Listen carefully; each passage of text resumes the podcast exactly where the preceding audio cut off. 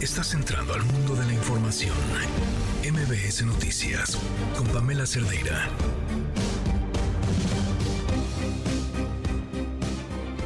Buenas tardes desde un país que se echa al hombro en este 2024 dos procesos electorales. El nuestro, con todo lo que eso implica. El nuestro y la clase política, el nuestro y la injerencia al crimen organizado, el nuestro y las muchísimas ganas de la ciudadanía de participar, de tener conocimiento del poder que tiene nuestro voto. Para lo que sea, ¿eh? para premiar, para reconocer, pero también para castigar o para elegir. Para mandar un mensaje el que quieran. Y por otro lado, el proceso electoral de Estados Unidos, que sí cae sobre los hombros de México. Mencionado una y otra vez desde hace años como quienes mandábamos delincuentes, hoy el lugar donde se tiene que poner el muro, el lugar de donde están aquellos que están matando a tantos estadounidenses, somos la propaganda política de Estados Unidos mientras en el camino se quedan montones de historias de seres humanos que solo están buscando una oportunidad para vivir. Así pinta este 2024 mientras cargamos esas dos inmensas historias de dos grandes países. Soy Pamela Cerdera. Comenzamos. Como no les ha ido bien, dicen nuestros adversarios, elección de Estado. Y Andrés Manuelovich, el dictador, la censura, no se reprime a nadie, no se censura a nadie, ¿Cuál elección de Estado? Nosotros padecimos de elecciones de Estado. Cuando ellos aplaudían, eran partícipes de los fraudes electorales. Y la otra, todo el discurso opositor tiene que ver con la violencia. Muertos. No les funciona ni una ni otra cosa. Acaba de sacar el INEGI la percepción de inseguridad. Es de las más bajas. Desde que llegamos tenemos 20% menos, secuestro más del 70% y es gracias a las Fuerzas Armadas. Ya está dando resultados. Lleva tiempo el volver a atender a los jóvenes que no los atendían, pero da fruto en este momento no hay una credencial para votar digital. Falso, no existe. No la pueden descargar de ningún lado. Lo que tenemos es una aplicación que cualquiera de ustedes puede bajar que se llama Valida INE. Esta aplicación es para que todas y todos podamos conocer si la credencial para votar que nos están enseñando para cualquier trámite es una credencial vigente y que está en el padrón electoral el comportamiento de la empresa y las condiciones para el recuento fueron exactamente las mismas que se hacían antes. Intimidación, intervención de la empresa, con todo el respeto, mucha eh, condescendencia de la autoridad en favor del sindicato patronal en favor de la propia empresa. Este, pues obviamente que influyeron definitivamente en el ánimo de los compañeros. La intimidación era absoluta contra nuestros compañeros los órganos autónomos han asumido tareas delicadas, indispensables para la sociedad democrática, ajenas a los vaivenes de la política partidista, derivados de la imperiosa necesidad de asegurar que aquellas se cumplan con pulcritud, eficacia e independencia. Lorenzo Córdoba y algunos consejeros pues siguen con las manos metidas tanto en el INE como en el Tribunal Electoral. Hay una persecución disfrazada de fiscalización en contra de nuestro movimiento. Hemos denunciado en varias ocasiones cómo han cambiado las reglas de fiscalización para perjudicarnos económicamente. Y otra vez regresan con lo mismo, con la complicidad del Tribunal Electoral. Nosotros estamos muy contentas de que ahora sea la oportunidad de las mujeres. Esto es, no es otra cosa más que la realidad de lo que estamos viviendo, que las mujeres somos mayoría y ya tenemos este, que tener estas oportunidades de poder dirigir un país como México que está poblado por la mayoría de mujeres y nosotros lo que pedimos es solamente que nos, nos ayuden a tener facilidades y leyes que impulsen la igualdad. Que no se quede nada más en el papel, que no se quede nada más en leyes, sino que sean aplicadas a la realidad, porque aun cuando se, se pudiera notar que hemos avanzado muchísimo, eh, de cierta manera todavía nos falta mucho por hacer. Gracias por acompañarnos el día de hoy. Soy Pamela Cerdeira, el teléfono en cabina 5166125, el número de WhatsApp 5533329585, en Twitter, Facebook, Instagram, TikTok me encuentran como Pam Cerdeira y como les decía, pues mucho que mucho que hablar, muchos temas eh, que pegan a la relación con nuestro principal socio y vecino con Estados Unidos, eh, por supuesto las que tocan la parte comercial todos los días, pero eh, importantísima la de migración y la de seguridad en lo que tiene que ver con las armas que vienen de Estados Unidos que terminan arrancando vidas en nuestro país. Así que vámonos con la información. El fiscal general de Coahuila, Gerardo Márquez, informó que ya fue identificada la presunta responsable de haber atropellado el pasado domingo a un grupo de aficionados de Rayados de Monterrey en las inmediaciones del estadio TCM en Torreón. Se trata de Jennifer N., de 25 años, la que presuntamente conducía esta camioneta y que terminó por lastimar de gravedad a cuatro personas y matar a una mujer de 52 años. Y en otros temas, ayer por la noche se reportó la desaparición de cuatro integrantes de la familia Levarón. Dos ya fueron liberados durante la madrugada y Fernando Reyes tiene la historia desde Chihuahua. Te escuchamos, Fernando. Buenas tardes. Así es, Pamela. Muy buenas tardes. Pues mira, para comentarte que efectivamente la noche de ayer fue cuando se dio a conocer el secuestro de estas cuatro personas y posteriormente dos de ellos fueron liberados. Sin embargo, el secuestro se dio desde el domingo, desde el día domingo, cuando estas cuatro personas integrantes de la comunidad de Varón partieron, e-, ellos son motociclistas y partieron a hacer una ruta de motociclismo rumbo a la Sierra Tarahumara y al llegar a la, a la comunidad del Largo Maderal fue pues fueron, fueron privados de la libertad eh, a decir del, activista Julián Levarón, que quien eh, uno de sus hermanos se encontraba entre los desaparecidos, una vez que este lunes eh, se comenzó a difundir la noticia en los medios de comunicación, pues el grupo de captores liberó a, dos a dos de los cuatro secuestrados, incluyendo su hermano Cristian Bruce Levarón y el, el otro integrante de esa comunidad, Chen Lamar.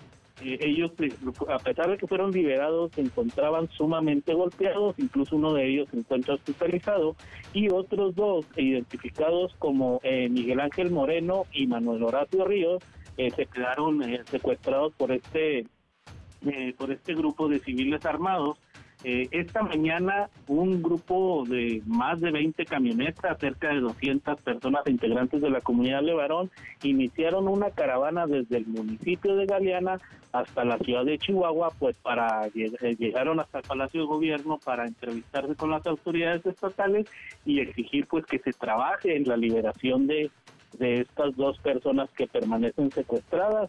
Eh, el activista Julián Levarón nos comentaba, nos explicó que pues las declaraciones de los dos integrantes de esa comunidad que fueron liberados dicen que pues de un grupo de civiles armados eh, los confundieron con integrantes de otra organización delictiva y pues los acusaron de que estaban buscando rutas para un grupo criminal y ese fue el motivo por el que fueron secuestrados. Sin embargo, a, pesar de que ya se comprobó de que son integrantes de la comunidad de varón y que estaban haciendo un simple recorrido de motociclistas, pues aún estas dos personas eh, permanecen privadas de su libertad, Pamela. Híjole, pues estamos atentos a ver qué sucede después de esta manifestación. Eh, muchísimas gracias, Fernando. Si me lo permite, Pamela, rápidamente, eh, estos, estos manifestantes eh, amagaron con que van a permanecer en, en, un plantón afuera del Palacio de Gobierno 24 horas y en caso de que no haya, no se la liberación de estas personas, pues se van a trasladar a algunos de los puentes internacionales para tomarlo y así presionar al gobierno local y que haya presión por parte del gobierno de Estados Unidos también, Pamela. Híjole, resulta increíble que la, forma de, pues es que ya, ya, ya no sé ni por dónde acomodarlo, de conseguir que los delincuentes suelten a alguien diciéndole al gobierno local que, que consiga que lo suelten, porque pensar que investiguen, hagan su trabajo, solucionen o prevengan, pareciera algo completamente inimaginable. Efectivamente, sobre esto la gobernadora ya se posicionó también eh, y ella dijo pues que es responsabilidad de la federación y que se antoja difícil que los gobiernos locales estén haciendo el trabajo del gobierno federal, pero pues eh, mantendremos aquí eh, con la actualización en caso de, de tener nuevas noticias, Pamela. Por favor, Fernando, gracias. Buenas tardes. La Comisión Nacional de Agua advirtió que el sistema Cutzamala, que por sí ya está pasando por una sequía preocupante, sufrió un nuevo descenso en sus niveles de almacenamiento. Citlali Peraza, directora del organismo de Cuenca de Aguas del Valle de México, dijo que las altas temperaturas han ocasionado que las personas, las presas, perdón, que conforman el sistema continúen en su nivel más bajo registrado en la historia tema agravado además por la falta de lluvias. Y ojo a lo siguiente, la Secretaría de Gobernación envió en diciembre del año pasado una carta a la Suprema Corte para pedir su intervención para evitar la liberación de militares implicados en el caso Ayotzinapa. Cuéntanos, Nora Bucio, buenas tardes. Te saludo con muchísimo gusto, Pamela, y de la misma forma al auditorio. La secretaria de Gobernación, Luisa María Alcalde Luzán, hizo pública la carta dirigida a la presidenta de la Suprema Corte de Justicia de la Nación, Norma Piña, en la que se advierte sobre el riesgo de modificar las medidas cautelares que posteriormente permitieron la liberación de ocho militares vinculados al caso Yotzinapa.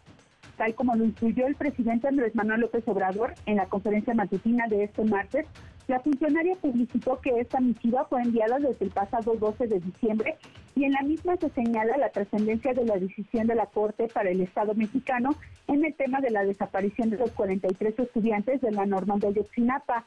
El documento revela que la secretaria de Gobernación señaló a la ministra presidenta que resulta relevante porque al modificar la prisión preventiva oficiosa existe un alto riesgo de sustracción de la justicia. Por ejemplo, que se vuelvan ilocalizables o huyan del país los militares.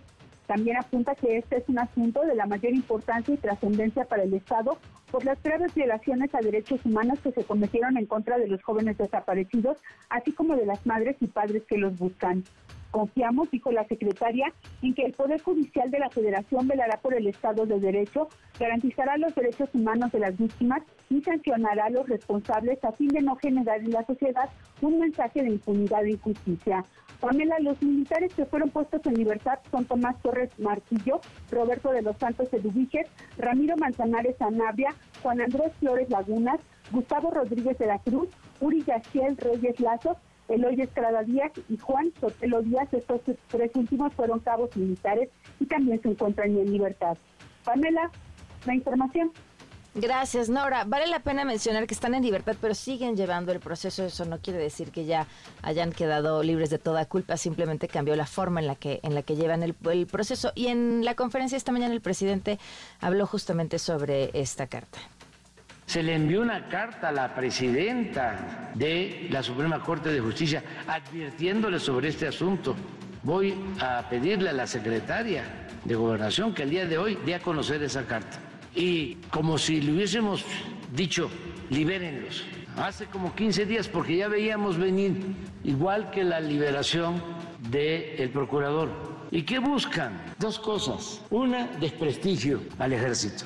¿Por qué razón? Porque no quieren que haya una institución independiente, soberana. Y la Asociación Nacional de Magistrados y Jueces Federales rechazó que la decisión de liberar a estos ocho militares sea para otorgar una ventaja indebida, como señaló la Fiscalía General de la República. Además, señaló la Fiscalía por no haber mostrado su inconformidad cuando pudo. Y también en la mañanera el presidente retó al expresidente Cedillo a hablar sobre los cambios al sistema de pensiones, el FOBAPROA y la entrega de los ferrocarriles nacionales. Escúchalo. Ahora que viene Cedillo, porque lo traen de expositor, me gustaría hacerle preguntas. ¿Por qué convirtió las deudas privadas de unos cuantos en deuda pública, el FOAPRO. Que conteste por qué envió al Congreso una reforma de pensiones en donde el trabajador, al jubilarse, no iba a recibir ni el 50% de su salario, si no se hubiese modificado, porque ya se hizo un cambio y se va a hacer otro. Una tercera es por qué durante su gobierno no aumentó el salario mínimo, sino al contrario, se redujo. Tengo muchas más, pero la cuarta ya. ¿Por qué desapareció los trenes de pasajeros y se fue a trabajar de asesor a la empresa estadounidense que le entregó los ferrocarriles nacionales. Ahora estamos buscando revertir todo eso, regresar lo que fue la constitución de 1917. Bueno, y por fin se logró. La jirafa Benito viajó más de 30 horas, ya está en African Safari en Puebla. Erika Almanza, cuéntanos cómo va el nuevo integrante. ¿Qué tal, Pamela? Un saludo a ti y a todo el auditorio. Pues así es, una buena noticia y es que durante la madrugada de este martes la jirafa Benito llegó a African Safari tras ser trasladada desde Chihuahua. Se reporta al momento que el animal se encuentra en buen estado de salud y listo para pues eh, ser revisado por eh, los especialistas con todas las comodidades posibles. Como bien refieres, fue un viaje de aproximadamente 33 horas por 2.000 kilómetros que se recorrieron, en los cuales bueno, esta jirafa fue monitoreada para no resentir los cambios de clima o padecer estrés por el viaje, lo cual finalmente se consiguió. El traslado llegó a su fin de manera exitosa aproximadamente a las 4.35 de este día, según lo dio a el propio director de African Safari, Frank Carlos Camacho, quien coordinó los esfuerzos eh, correspondientes para que Benito llegara a Puebla. Él destaca que se observa en buen estado, eh, pues el animalito se encuentra actualmente muy curioso por todo lo nuevo que está eh, presentándose al momento, debido a que, pues recordaremos, en Chihuahua, bueno, eh, pues tenía una situación bastante compleja, eh, malas condiciones climáticas, mala alimentación. En este sentido, el propio eh, titular de African Safari expuso que, pues por el momento ya se encuentra en una habitación especial para jirafas donde se puede hacer cualquier manejo médico técnico, además de que se cuenta en estas instalaciones con calefacción y poleas aéreas por si se le tiene que poner alguna anestesia o algún tratamiento médico. Independientemente de ello, señala que ya en un par de días, bueno, ya se le eh, irá eh, pues haciendo el, el, movimiento correspondiente para que conviva con otras jirafas, ver cómo se acopla y bueno, que también se vaya adaptando a la nueva alimentación, no la resiente de manera grave y con ello, bueno, eh, pues se pueda dar un final feliz a este tema. Y es que recordaremos que fue un proceso de aproximadamente ocho meses para poder concretarse el traslado del animalito tras eh, pues todo lo que estaba padeciendo y pues tras toda la burocracia que se puso por parte de la Procuraduría Federal de Protección al Ambiente. Reporte hasta el momento, Pamela. Así es. Muchísimas gracias, Eric. Muy buenas tardes. Qué bonita noticia. Buenas tardes. Buenas tardes. En Veracruz, la joven de 26 años, Roxana Durán, Durán, reportada como desaparecida desde el 4 de diciembre, fue encontrada sin vida, sepultada en el patio de su casa en eh, Tlalixcoyan. Fue su esposo quien reportó su desaparición y quien también la habría asesinado. Francisco Javier N. fue detenido y puesto a disposición de un juez. Y en Guerrero, dos menores de 15 años fueron reportadas como desaparecidas desde el pasado 20 de enero en Chilpancingo. La Fiscalía emitió ya las alertas Amber por estos casos que se temen pues tengan que ver con algún delito. Y nos vemos con información internacional. A la par que aumentan las posibilidades de Trump de llegar nuevamente a la Casa Blanca, se incrementan sus amenazas. Ayer amagó con implementar un bloqueo naval en las rutas del Océano Pacífico porque dijo que este es utilizado para transportar los precursores de fentanilo y que después vienen aquí, se transforman y llegan a su país a matar a su población. La información la tiene José Díaz Briceño. José, ya decía yo, este país, este México que carga con dos elecciones a cuestas. Te escuchamos. Buenas tardes. Hola Pamela, buenas tardes. Así es, eh, la competencia por la nominación del Partido Republicano a la Casa Blanca se intensifica y hoy es el turno del estado de New Hampshire, donde el expresidente Donald Trump intentará enterrar las esperanzas de la ex embajadora Nikki Haley, la única rival que queda en su camino. Anoche, sin embargo, como bien decías, Trump aprovechó su cierre de campaña para amenazar con imponer este bloqueo naval en el Océano Pacífico. Hay que recordar que, de acuerdo con la Administración para el Control de Drogas, la DEA, el cártel de Sinaloa y el cártel Jalisco Nueva Generación son los principales fabricantes del fentanilo usando precursores químicos que llegan desde China a puertos como Manzanillo y Lázaro Cárdenas. Escuchemos directamente la amenaza de Trump a México anoche.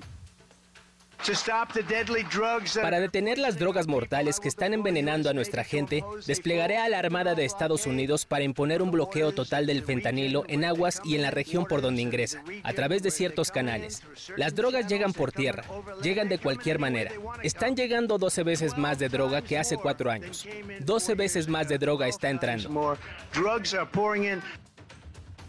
La idea de un bloqueo naval fue originalmente planteada en junio por el gobernador de Florida, Ron DeSantis, quien apenas el domingo abandonó la competencia por la Casa Blanca. De acuerdo con un sondeo de la eh, Suffolk University, la seguridad de la frontera con México es la segunda prioridad en la mente de los votantes hoy en New Hampshire, uno de los estados más golpeados por la epidemia de sobredosis de fentanilo.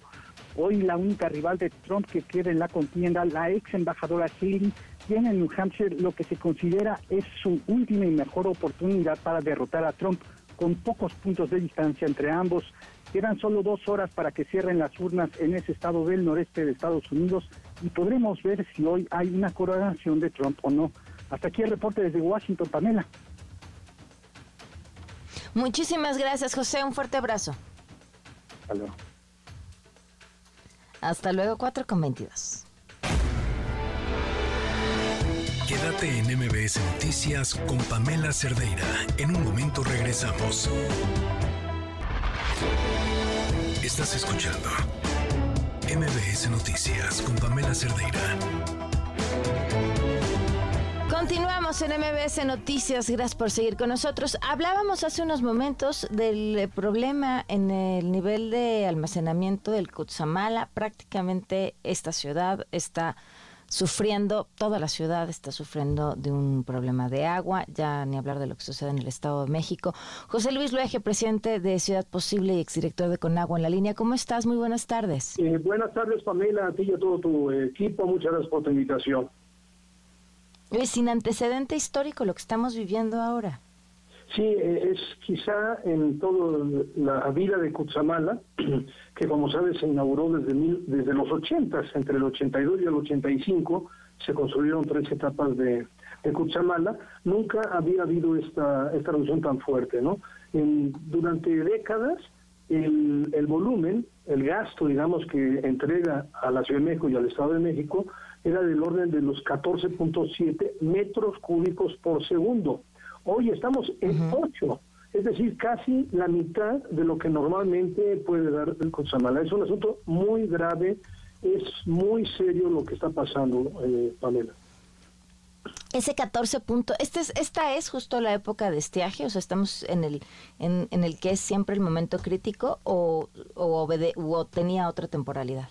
No, no, lo que sucede es que el sistema de presas, que son siete presas en la cuenca del río Cutzamala, entre Michoacán y el Estado de México, pues normalmente, Pamela, en noviembre eh, terminaban a un 80%, digamos, ese es el registro histórico, 80% promedio de, de, almacenamiento. En noviembre pasado quedaron en 38. Entonces, esta es una, una situación crítica excepcional, o sea, no había, no había sucedido. Lógicamente viene de sequías muy fuertes, pero también de muchos otros factores, de falta de inversión, de poco presencia de la autoridad en la parte alta de la cuenca, Pamela. Ya, y esas me imagino son las de siempre, ¿no? Los lugares en donde más agua se desperdicia, que generalmente terminan siendo las fugas. Sí, el, el, problema de fugas se da ya, digamos, en los municipios y en la Ciudad de México. Fíjate que se estima que entre un 40% y un 50% se pierden fugas. El problema, Pamela, es que eh, desde mi punto de vista, desde nuestro punto de vista, que yo trabajo con varios geohidrólogos, eh, amerita esta situación una declaratoria de emergencia. ¿Por qué? Porque venimos con tres años de sequía y el año pasado, 2023, fue sequía extrema. Ahí está el monitor de sequía que emite el Servicio Meteorológico Nacional. Con este dictamen técnico, la Secretaría de Gobernación estaría obligada a decretar una, una declaratoria de emergencia. ¿Por qué creo que es muy importante? Bueno, porque hay municipios, eh, Pamela, como por ejemplo Naucalpan y Atizapán, que el abastecimiento depende hasta en un 75% de Cutzamala. no así en el resto del Valle de México. En promedio, Cutzamala y Lerma representan el 30%, pero en algunos municipios es un porcentaje mayor. Y obviamente hacen falta muchos recursos, Pamela. Ahora, a ver, eh, nos decías, tendrían que haber emitido esta declaratoria de emergencia. ¿Qué implica emitir la declaratoria de emergencia? La declaratoria de emergencia detona un protocolo que está en la ley en el que hay apoyos directos a los municipios que tienen esta emergencia, ¿no? Entonces, esto va a suceder en muchos municipios del Estado de México, Toluca y también alcaldías de la Ciudad de México. Claro, en la Ciudad de México la administración corresponde al sistema de aguas de la Ciudad de México. Entonces, ¿qué, qué detona este protocolo? Fundamentalmente apoyos, recursos, camiones tanque, personal, todo lo que se requiere en este momento, Pamela, que es sumamente urgente. O sea, yo no sé realmente cómo es posible que últimamente ya, si te has dado cuenta, ya no hay declaratorias de emergencia, porque supongo que a algunas autoridades les da miedo eh, emitir el dictamen técnico para que la Secretaría de Gobernación le haga la declaratoria formal, es probablemente porque eh, alguien se molesta, ¿no? Ya que no hay Fonden, quitaron todos los fondos de prevención, los fondos de, desastres, entonces ahora no hay emergencias en el país. Esto es muy grave. Estamos ante una verdadera ahora, emergencia. Cuando no hay agua en el sistema, porque este está mucho más bajo en el nivel y además me imagino, dime si, si lo estoy percibiendo de manera correcta, o sea, tienes un almacenamiento por debajo de lo que tendrías que haber tenido, por lo cual tienes menos para mandar. Y lo que mandas, pues se sigue perdiendo el mismo porcentaje en las fugas. Entonces, de lo poquito que había, lo todavía menos que nos queda. Cuando inyectas fondos para ayudar directamente a la población, me imagino con pipas y personal, ¿esa agua de dónde viene? Esa agua viene, este es el otro tema eh, que para mí es mucho más grave, viene de pozos profundos. la determinación frente a esta situación de Cutzamala, tanto de la Comisión Nacional del Agua como de la Comisión Estatal del Estado de México y del Sistema de Aguas, es rehabilitar pozos y perforar más pozos. ¿Qué quiere decir esto, Pamela? Que se van a ir sobre el acuífero, sobre las eh, aguas subterráneas. Y aquí es donde nosotros insistimos en que tiene que haber un cambio de paradigma el 70% del abastecimiento en todo el Valle de México depende de, los acuíferos profundos, este Pamela. Pero hay un problema, el acuífero está sobreexplotado. Yo puedo afirmar eh, técnicamente que la situación del acuífero está peor que hoy Cutzamala. O sea, hoy Cutzamala está en un 35% y están todas las alarmas prendidas. Bueno, pues el acuífero del Valle de México también está en una situación crítica. La solución inmediata, pues sí, vamos a tener que perforar pozos y, lograr compensar la falta de agua de Cutzamala. Pero aquí entro a otro tema. Necesitamos, Pamela, una agenda, una hoja de ruta de largo plazo, de aquí a 10 años por lo menos, para lo que tú dices, reducir las fugas al mínimo, a cero si es posible, ¿no? Necesitamos nuevas fuentes de abastecimiento y necesitamos recuperar áreas de captación de agua en el valle, que todavía tenemos afortunadamente algunas, para aprovecharlas para agua potable, para potabilizar y dejar de extraer tanta agua del subsuelo, porque si seguimos así, yo, lo que yo insisto, este tema de Cutzamala es la antesala de una catástrofe muy inimaginable, Pamela. Oye, pero, pero de verdad no existe ese, ese, ese plan de lo que tendría que hacerse en los próximos años. Vaya, aparece en, ahora que están van a estar en campañas todos en los planes de gobiernos locales, federales, todos hablan del tema del agua. De verdad nadie sabe lo que tiene que hacer. Pues fíjate que hay un problema muy serio en México, que es la falta de continuidad. Somos un país que no le da continuidad a los programas, Pamela, y que no tenemos memoria no me gusta hablar en primer plano, pero bueno, siendo director de Conagua, aprobamos una agenda del agua que le llamamos 2030, es decir, 20 años adelante, ¿no? La aprobamos en el 2007. Y esa agenda debía haberse eh, continuado. Dentro de la agenda de 2030 había un programa, un plan de sustentabilidad hídrica para el Valle de México que contemplaba mucho de lo que yo te estoy hablando. ¿Qué pasa? Cambia el gobierno federal, cambian los gobiernos estatales y cambian los planes. O sea, tiran lo que hizo el anterior, no importa si es del mismo partido, ¿eh? Y entonces es volver a empezar. Y aquí viene un problema muy grave. El tema del acuífero, que ese es el tema en el que nosotros estamos más preocupados, se viene discutiendo desde mediados del siglo pasado. Y muchos técnicos, especialistas, lo dijeron en su momento. Por ejemplo, cuando se aprobó el proyecto Lerma y el proyecto Cutzamala, ¿sabes cuál fue la justificación para la inversión, Pamela? Que se dejara de extraer agua del subsuelo. Agua del acuífero. En el mismo volumen, es decir, en un volumen equivalente.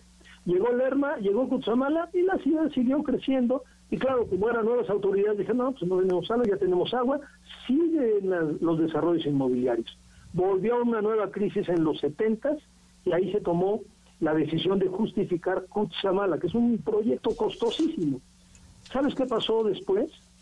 Se justificó con la misma con el mismo argumento hay que dejar de extraer tanta agua del acuífero llegó Cutzamala y sucedió exactamente lo mismo entonces lo que tú estás diciendo es, es, muy de fondo ¿por qué no somos capaces de tener una agenda con visión de largo plazo?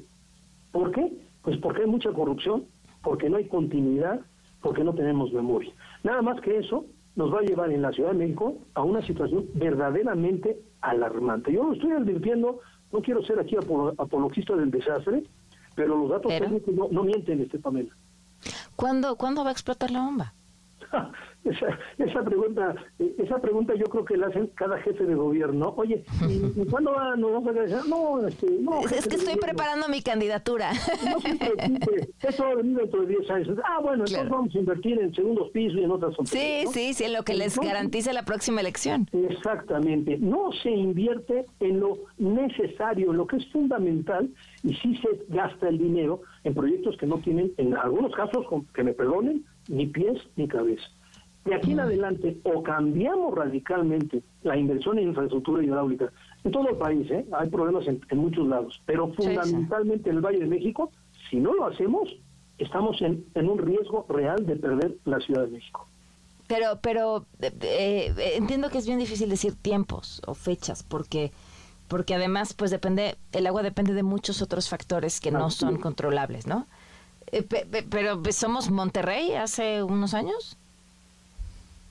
Monterrey eh, hace unos años tuvo una crisis, actuaron correctamente y yo te puedo decir que hoy Monterrey, a pesar de la crisis del año pasado, tiene más recursos que nosotros, este Pamela. Monterrey tiene toda la zona metropolitana 6 millones de habitantes. Nosotros, en, la zona metropolitana de la Ciudad de México, somos 22 millones. Fíjate la diferencia. En Monterrey hay tres presas, hay, hay un acuífero riquísimo, el acuífero de Santa Lucía, tienen muchos recursos este, que están manejando bastante bien. Nosotros no, estamos dependiendo fundamentalmente del acuífero. Ahora, ¿cuántos años nos quedan por delante? Yo te diría muy pocos y mucho menos en función de lo que tenemos que hacer. Porque cuando yo te dije hace un momento, necesitamos nuevas fuentes de abastecimiento, cada proyecto puede llevarte de 3 a 5 años y puede tener costos, desde luego todos son de 13, de miles de millones de pesos, todos los que te voy a decir. Claro. Entonces, si no se empieza ya radicalmente, entonces nunca, eh, entonces se nos va a explotar la bomba, como tú dices. En el próximo, si tú quieres, lustro, las cosas se pueden poner muy complicadas. O sea, cinco años para que las cosas se pongan realmente críticas si no empezamos ahorita, ¿no? Ahora, la segunda parte es lo que tú dijiste. No tenemos que tener tantas fugas. Hay que modernizar la red, hay que sectorizarla, tener macro y micro medición, que todo el mundo tenga su medidor en casa, comercio, industria, y que todo el mundo contribuya. Porque si no, no tenemos los recursos para modernizar la red, ¿no? Y el tercer plan que estamos planteando en nuestra asociación es áreas para captar agua. O sea, necesitamos lagunas, Pamela, muchas lagunas y presas que todavía podemos recuperar algunas en el Valle de México. Pues te agradezco muchísimo que, nos hayas acompañado y explicado esto y sigamos hablando. Estamos a la orden, Pamela, y a todo tu equipo y a tu auditorio. ¿eh? Muchas gracias. Gracias, 437. Quédate en MBS Noticias con Pamela Cerdeira. En un momento regresamos. Estás escuchando MBS Noticias con Pamela Cerdeira. 4 de la tarde con 39 minutos. Hemos dejado de hablar de un movimiento que nos descolocó el año pasado porque era emocionante, porque era la voz de una juventud, eh, principalmente de las mujeres, pero acompañada también de muchísimos hombres jóvenes, con todo lo que esto se le suma, ¿no? La, parte artística, la, todo en, un ejercicio de un acto tan básico que simbolizaba uno de los principios del ejercicio de la libertad, quitarse el velo. Y todo lo que sucedió en Irán con un movimiento que parecía sumamente esperanzador para transformar la vida de toda una población, pero especialmente de las mujeres, quedó prácticamente bajo la suela de un Estado autoritario. Y hoy, que pareciera que el mundo se ha olvidado de Irán y que se ha olvidado de sus mujeres y que se ha olvidado de ese movimiento, están ahí las represalias de este Estado que con ley en mano decide cegar, así como lo escucharon, a detenidos, aplicar pena de muerte. Rima Shermohamadi, activista de derechos humanos y divulgadora cultural, nos acompaña en la línea. ¿Cómo estás? Gusto saludarte, Pamela. Bueno, un día, un día muy, muy difícil, muy triste. Eh, anoche, a, duras penas, hemos podido dormir siguiendo las noticias en Irán, como bien explicabas ahora, porque de madrugada ejecutaban a dos chicos jóvenes en Teherán. La, la, situación, como bien describías, es una situación bastante dramática porque, claro, uno de ellos es un chico que había participado en las protestas del movimiento de Mujer, Vida, Libertad. Es un chico enfermo, eh, padece, padecía la enfermedad de bipolaridad y, realmente según eh, todo lo que había pasado en su juicio, eh, que además el Tribunal Supremo iraní había revocado la sentencia de pena de muerte en su caso por la enfermedad y porque no juntaban, no tenían, no disponían de pruebas suficientes para condenarle. En el medio de todo eso, cuando su propio abogado estaba en realidad esperando una reconsideración, por así decirlo, de, de, la condena para saber qué es lo que pasaba, el Poder Judicial iraní hizo algo inédito, que es notificar al abogado y decirle a la madrugada del día siguiente, es decir, esta mañana, vamos a ejecutar a Mohammad Gobadlu, el joven de 22 años, eh, y, todo el país, eh, realmente las redes sociales anoche era increíble, porque no hay que olvidar, Pamela, que llevamos tres semanas haciendo campaña contra la pena de muerte en Irán por la cantidad impresionante de personas que el gobierno iraní está ejecutando durante estos meses. Este mes en concreto son dos ejecuciones por día según la Organización de Derechos Humanos Gerana. Imagínate, entonces, y todos prácticamente todos son gente joven. Entonces, claro, venimos de esta campaña en la que se sumaron eh, activistas eh, de derechos de mujeres, muchas organizaciones, de hecho, concentraciones fuera de Irán, dentro de Irán, por la situación que acabas de describir, la gente va con mucho miedo de poder expresar abiertamente lo que siente hacia esa pena tan terrible, la pena de muerte, pues colgaban banners escondidas en las calles, hacían canciones, colgaban vídeos. Y el gobierno de Irán respondió de la manera más contundente hacia esa petición del pueblo iraní, ejecutando a un chico joven que ellos mismos habían declarado que por enfermedad eh, no, podían, no podían tener nada en contra, en contra de él y además que no disponían de pruebas.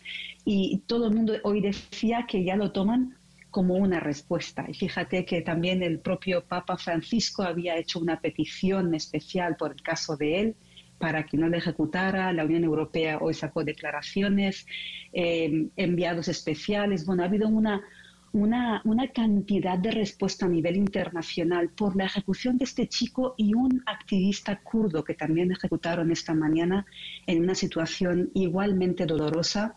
Habían convocado a su familia para una última visita. La familia se había trasladado hasta la cárcel, dijeron que mañana tenéis que volver y al día siguiente cuando fueron se encontraron eh, eh, con que les iban a entregar el cuerpo de este chico kurdo de 38 años. Eh, había había sufrido varias roturas. Eh, justo lo último que pedía era poder ver a sus hijos después de 14 años de espera para ser ejecutado. Es una situación terrible realmente lo que, lo que se está viendo ahora en Irán. ¿Cómo, cómo están quienes siguen resistiendo? Bueno, ahí están, fíjate Pamela, eh, comentabas el tema de las mujeres, eh, las mujeres en la cárcel de Evin, de Teherán, 61 mujeres van a entrar en huelga de hambre el jueves como señal de protesta por, por estas ejecuciones y han pedido que otras mujeres se suman a, esa, a ese acto simbólico de, protesta contra la, la, pena de muerte.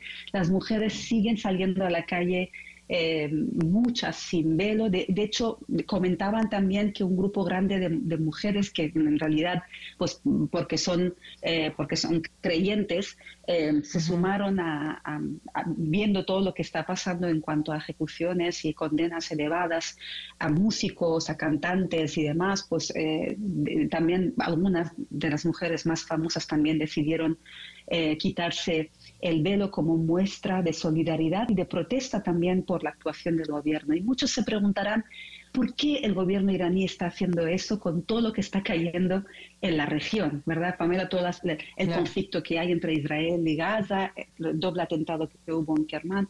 Decían algunos analistas iraníes ayer, decían que Irán, el gobierno de Irán eh, quiere mostrar que no es un gobierno impotente ante sus votantes. No hay que olvidar que se acerca el, tiempo, el momento de las elecciones en Irán y ante el público, que en principio no serán muchos los que van a votar eh, y participar en estas elecciones, tiene que mostrar de que todo lo que han hecho otros países, porque no hay, que, olvidar que Irán atacó a Pakistán y Pakistán respondió con otro ataque. Eh, ha habido también eh, ataques por parte de, países vecinos, pero liberados fuera del territorio iraní. Y entonces, como respuesta a eso, eh, es limitar y, reprimir aún más a, los ciudadanos, mostrando que, que, bueno, el control lo tienen, que saben en cómo acallar las voces y, según ellos, siempre eh, mantener la seguridad a nivel, a nivel interior, a nivel doméstico, por así decirlo, entre la gente. Pero realmente se les, eh, todo lo que vemos desde las mujeres que están en la cárcel, que lideran estos procesos, hasta los hombres que están sufriendo las condenas elevadas por, por defender y por apoyar a las mujeres, la situación es bastante difícil y son muy valientes. Es, no hay palabras más que esto, valentía y resistencia por parte de ellos. Increíble. Eh, Rime, pues gracias por, por no quitar el dedo del renglón, por acompañarnos y por compartirnos lo que está sucediendo. Muchas gracias a ti, Pamela, por este espacio. Un abrazo. Son las 4.48. ¡Ay, Funada! Eh, les, les cuento un poco y les adelanto lo que, lo que van a escuchar. Se trata de Rocío Nale, eh, quien se encontraba en Veracruz y confundió el nombre del presidente municipal poniéndole el nombre de un célebre teniente, que en realidad es el nombre del ayuntamiento. Escúchenla. La semana pasada tuve la oportunidad de estar en Tierra Blanca, aquí cerca. Estuve también con el compañero José Azueta y fue una recepción muy cálida. Y la cara de Giovanni Auli, a quien estaba confundiendo en el video, es imperdible, imperdible. Ya sigue hablando y sigue dando su discurso y él nada más bueno, pues se ríe, ya que si te dicen que eres José Azueta, pues serás José Azueta 449. Economía para todos con Sofía Ramírez. ¿Cómo estás, Sofía? Buenas tardes. Hola, buenas tardes, Pam. Qué gusto saludarte a ti y a todo el auditorio con temas internacionales y dónde está paradito México, justamente frente a dos rubros bien importantes. El primero es progreso social. Yo creo que siempre que hablamos de economía hay que pensar el para qué. Y habrá gente que diga, pues cómo, pues para que haya más dinero. Pero la verdad es que si no la identificas para qué quieres el dinero y en mi perspectiva y la de México, cómo vamos, es para tener mayor prosperidad, pues la verdad es que no estamos enfocando bien las baterías. Y ese, en ese sentido, el índice de progreso social a nivel internacional se presentó hace unos días eh, con los datos para México, por supuesto, pero también pues, con los datos para todo el país. Perdón, traigo aquí. No te preocupes. Una tos covidiana que no me deja en paz. Pero, ¿Tienes COVID? no, no tengo COVID, pero llevo tres ah. meses con tos, entonces con tos. ya me dio, me desvió. Pero no, todo bien, muchas gracias.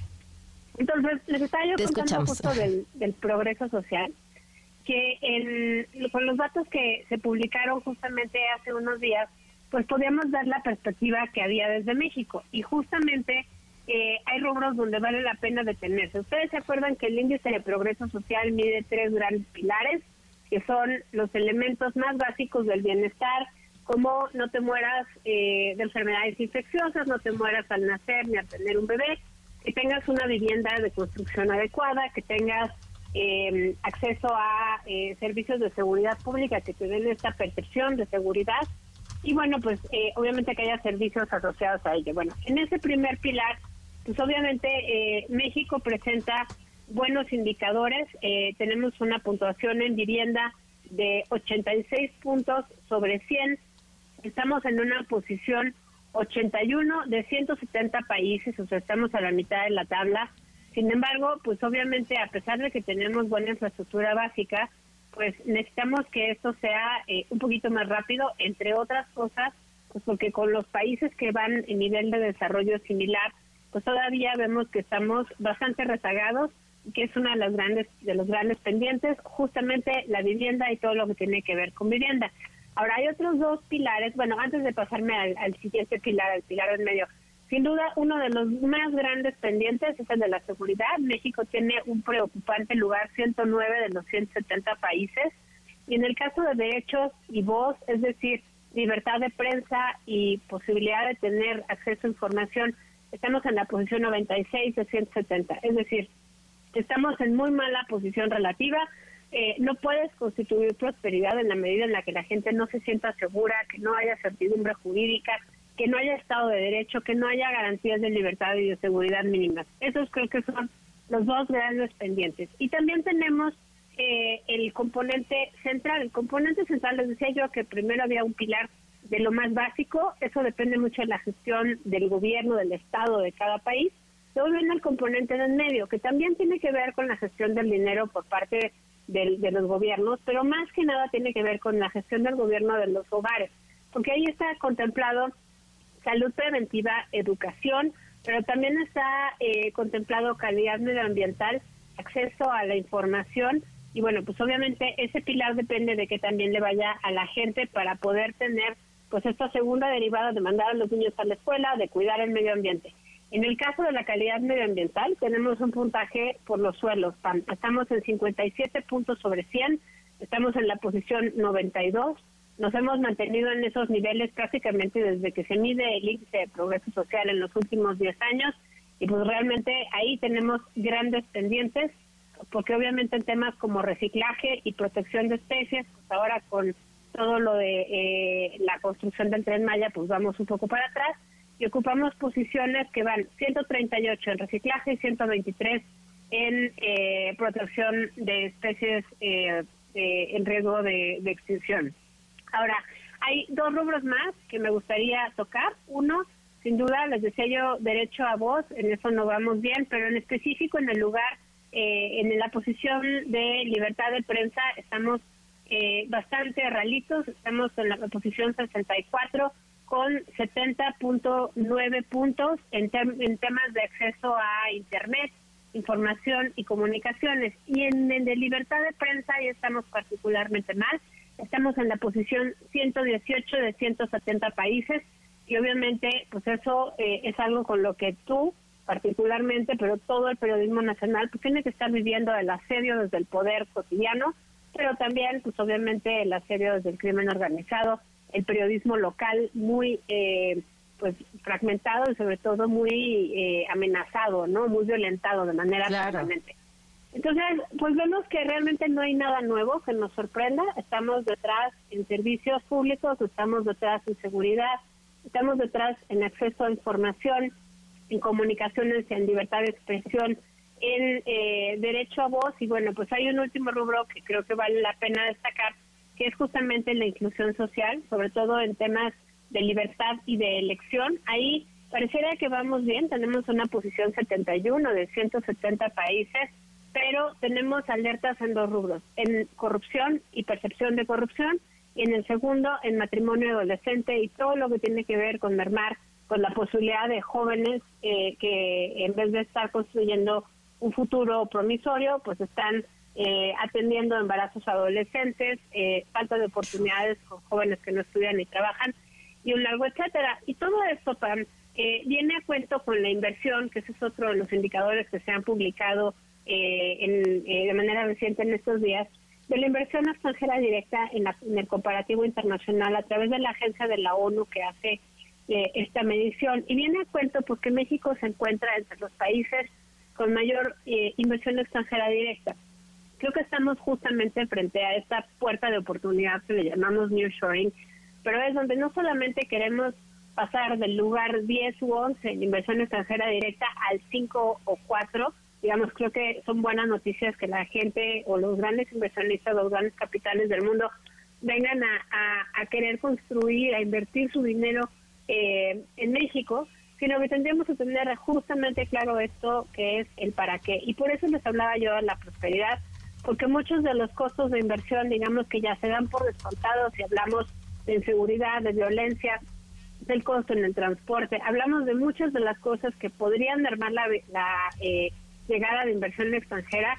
y en vez de estar, insisto, en las posiciones 10 y 11, podríamos estar mucho más cerca del top 5, pero pues obviamente aquí es donde entra él y cómo queremos que eso se traduzca en la prosperidad. Aquí es donde entra el rol justamente de los gobiernos, porque depende mucho de cómo se organicen y se ordenen esos flujos de inversión, lo que nos va a permitir que se traduzca en nearshoring, no solamente en mayor crecimiento económico, sino justamente en prosperidad en las ciudades y bueno, pues obviamente también eh, tener muy claro que el que llegue ahorita tanta inversión, pues es un buen augurio de la perspectiva de crecimiento económico hacia adelante, pero también todo es relativo a un contexto. Vemos que hay eh, muchas zonas de violencia en todo el continente eh, americano. En concreto, pues vemos las olas migratorias que se están acercando a Estados Unidos y que ahorita, y que ahorita son una discusión política de ese lado de eh, la frontera, pues justamente porque en este mundo tan violento y tan lleno o tan falto de Estado de Derecho, pues obviamente México parece ser una buena perspectiva no solo para transitar, sino muchas veces incluso para quedarse y no, no deja de ser el caso también para las inversiones que están llegando pues, prácticamente de todo el mundo. En concreto, vale la pena destacar las inversiones de China porque eh, ha habido grandes anuncios de inversiones para los próximos cinco años, sobre todo en terrenos industriales asociados al nearshoring. Y bueno, pues obviamente eso va a ser otro de los grandes rubros que tendremos que ir discutiendo con los vecinos comerciales del norte pues justamente porque hay una eh, batalla comercial que no parece minimizarse, sino que será más fuerte y más importante ante la posible llegada del señor Trump. Con eso me quedo, Pam. Así es. Eh, estamos bien en inversión, eh, con claroscuros el progreso social. Muchas gracias. Un abrazo, Sofía. Gracias. 458. Quédate en MBS Noticias con Pamela Cerdeira. En un momento regresamos. Estás escuchando MBS Noticias con Pamela Cerdeira.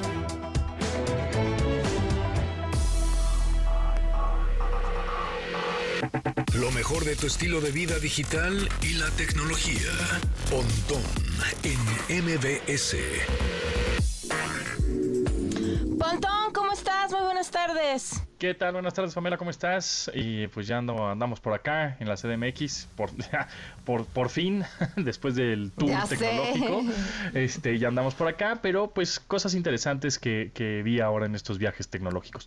La primera es ahí en el CES, no sé si habíamos platicado acerca de esta laptop con doble pantalla que eh, muy interesante porque para aquellas personas, como por ejemplo en, mi caso, que trabajamos con dos monitores en, la casa o en la oficina, ¿no? Tenemos nuestra computadora, pero tenemos monitor izquierdo y monitor derecho, ¿no?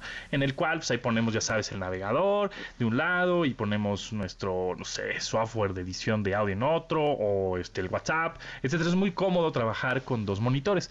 Eh, sin embargo, ahora hay la opción de tener estos dos monitores de manera portátil. O sea, es como una laptop tradicional eh, es lo que Asus eh, anunció y que no es prototipo ni concepto, sino sí va a salir a la venta en un par de meses. Es una laptop, digamos, tradicional, ¿no? Una computadora portátil, normal. Sin embargo, cuando la abres, pues la abres y tienes tu pantalla, digamos, normal y el teclado, ¿no? Pero a la hora de que el teclado lo quitas, porque es desmontable, es Bluetooth, es inalámbrico, tienes otra pantalla. Entonces digamos que ah, tienes un cuadernote tienes una pantalla de un lado izquierdo y del lado derecho, ya sea que la puedas poner y es touchscreen de los dos lados. Es correcto, es sensible al tacto de los dos lados, con tecnología OLED, tiene muy buenos contrastes, colores, etcétera. Entonces, además de que puedes utilizar tus manos o un lápiz óptico, un lapicito, eh, al, al, utilizar las pantallas, las dos pantallas, también por supuesto puedes utilizar este teclado que viene incluido que es Bluetooth y bueno, pues puedes trabajar así. Entonces, digamos que tienes tu presentación de PowerPoint en la pantalla de abajo y en la pantalla arriba tu Word, ¿no? Y estás copiando y pegando o tus o tu este, unas fotografías, pero puedes rotarla porque tiene una patita, tiene un soporte en la parte, digamos, inferior. Este, la computadora, entonces puedes rotarla y puedes tener las dos pantallas quedarían como en vertical, las dos, una del lado izquierdo, otra del lado derecho, y puedes estar este, utilizándolas, por supuesto, y haciendo más productivo. Entonces ya tienes dos pantallas o dos monitores portátiles en una laptop, como un todo en uno, ¿no? Y me llama la atención porque había un, estancamiento ahí en, en, el, en el diseño de laptops, ¿no? Como que nada más era este, pues más procesador o más RAM o más delgadas o otro color, ¿no? Y ahora, este, con este diferente diseño y, y tecnologías como el procesador es más, este, más poderoso, pero a su vez no gasta tanta energía, pero los, eh, la unidad de estado sólido ya no es un disco duro grandote que se caliente, eso es una unidad pequeña sin, partes mecánicas, entonces puede ser más eficiente en cuestión de energía y más rápida en cuestión de almacenamiento, etcétera. Puedes hacer este tipo de diseños diferentes en una laptop, ¿no?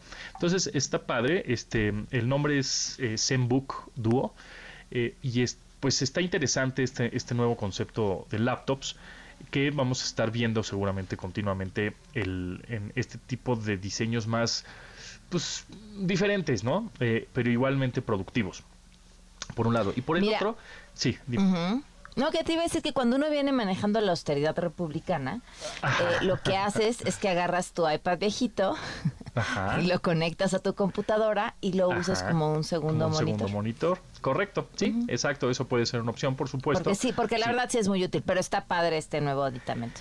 Ajá, es, bueno, este, este, más bien este, esta computadora, ¿no? Es una computadora. Este nuevo diseño, ajá, porque digo, tú tienes una, un, iPad, por ejemplo, y sí puedes utilizar como un doble monitor, y aparte, pues lo puedes este, quitar como un segundo monitor y lo utilizas como un iPad normal, ¿no? O sea, se tienes esa, esa versatilidad. Aquí, pues los dos monitores, digamos, o las dos pantallas ya están unidas, y pues para trabajar es muy muy útil no este digamos eh, por si no quieres tener una tablet aunque podrías tenerla porque pues también es sensible al tacto no a las pantallas. Entonces interesante el, nuevo los nuevos diseños. Y hablando de diseños también eh, ya sabemos que los gamers son súper este les encanta las lucecitas el RGB de todos los colores y sabores y que y que prenda por todos lados su computadora. Sin embargo ahora me fijé en el CES ahí en, en, en la feria esta tecnología que las tendencias es que los gamers ya sean como que tengan un gusto más refinado, ¿no? Digamos que las laptops ya no están llenas de y foquitos, sino nada más como pequeños detalles eh, que igual no prenden de todos los colores, pero son pequeños detalles que internamente son computadoras muy poderosas, con tarjetas de video poderosas y, procesadores. Sin embargo, por la parte exterior ya no están llenas de focos, sino pues un, diseño un poco más clásico, más elegante. Igual las computadoras gamers, las de PC, las de escritorio, las, las del gabinete, ya, ya no se ven todos los cables ahí de colores y lleno, sino se ve limpia, ¿no? O sea, los cables escondidos y todo eso es gracias a los nuevos diseños de las tarjetas madres, de los gabinetes, etcétera. Entonces, una de las tendencias ahorita de los gamers es que su gusto se ha refinado bastante.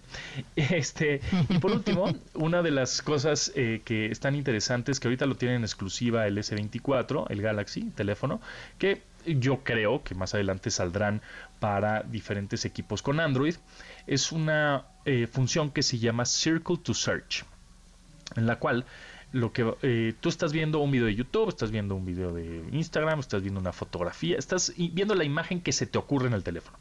lo único que vas a hacer es presionar el botón central en la parte inferior o el, botón de home, lo dejas presionado y la pantalla se pinta como en azul, como, como si tuviera un filtro ahí, como que está trabajando y lo único que haces es con tu dedo circular la parte que te gustó de ese video o que quieres buscar más información. Que si el sombrero de este que si los lentes, que si los tenis, ¿qué? Entonces circulas los tenis de, una, de un video de TikTok que te gustó, que la chava, el chavo lo trae y automáticamente se conecta y va a Google a buscar esos mismos tenis, qué marca son, qué, este, qué cuánto cuestan y te busca más información. Pueden ser unos tenis, o puede ser un árbol, o puede ser, o sea, el objeto que, sea que esté en una imagen, eh, lo circulas con tu dedo e inmediatamente lo busca. Eso está muy interesante y está, en, digamos, como en, exclusiva con S24, pero es muy probable que más adelante durante el año salgan otros equipos con Android. Ok, muy bien. Pues qué buenos datos, Pontón. Ahora, ¿qué país te va a hacer próximamente?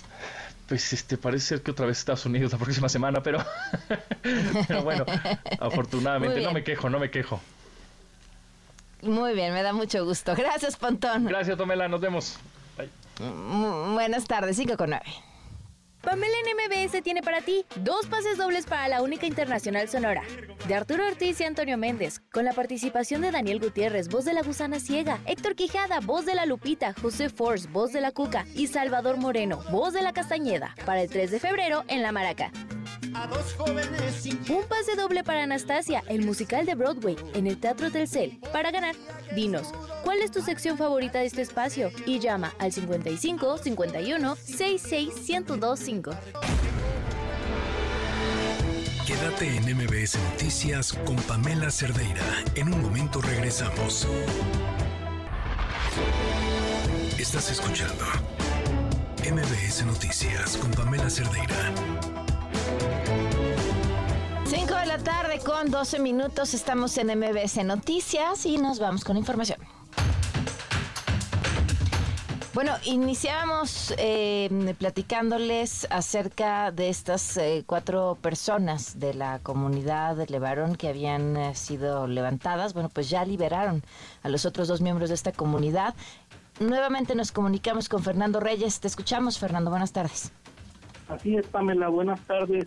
Pues sí, efectivamente, hace unos minutos eh, el activista Julián Levarón eh, confirmó la liberación de las dos personas que permanecían secuestradas.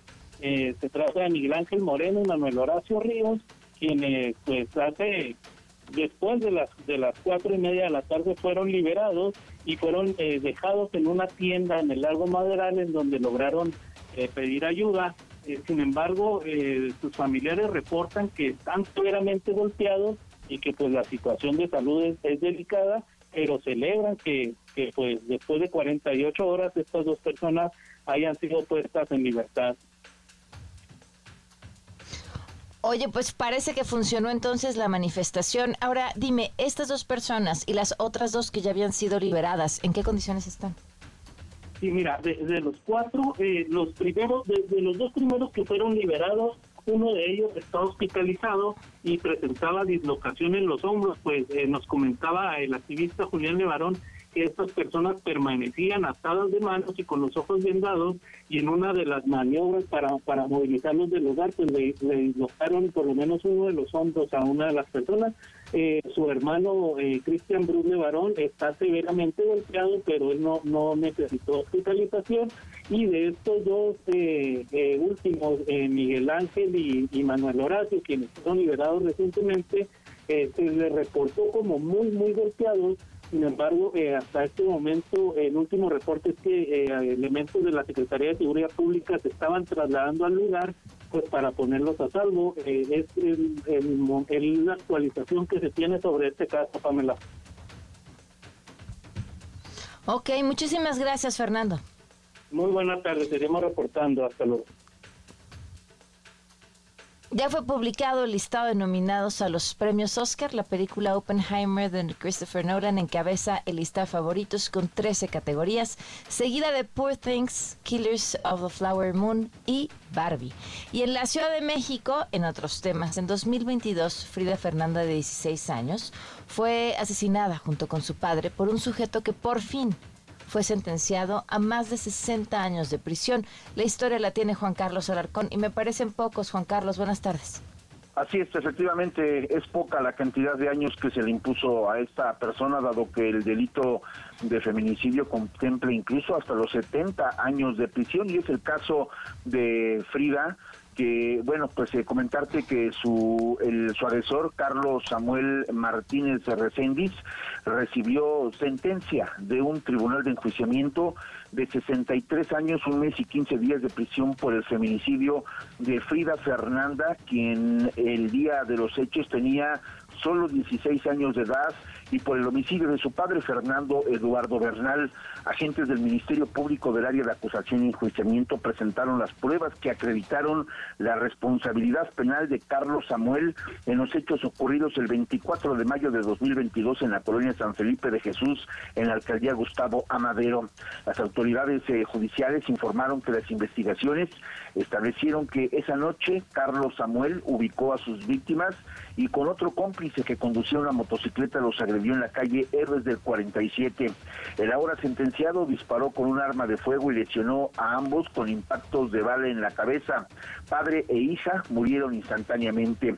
Los testigos aportaron a las autoridades las características de los sicarios, el tipo y color de motocicleta. Al día siguiente, Carlos Samuel y su cómplice Fernando, de 23 años de edad, fueron detenidos por agentes de inteligencia de la Secretaría de Seguridad Ciudadana en calles de la colonia La Pradera en Gustavo Amadero.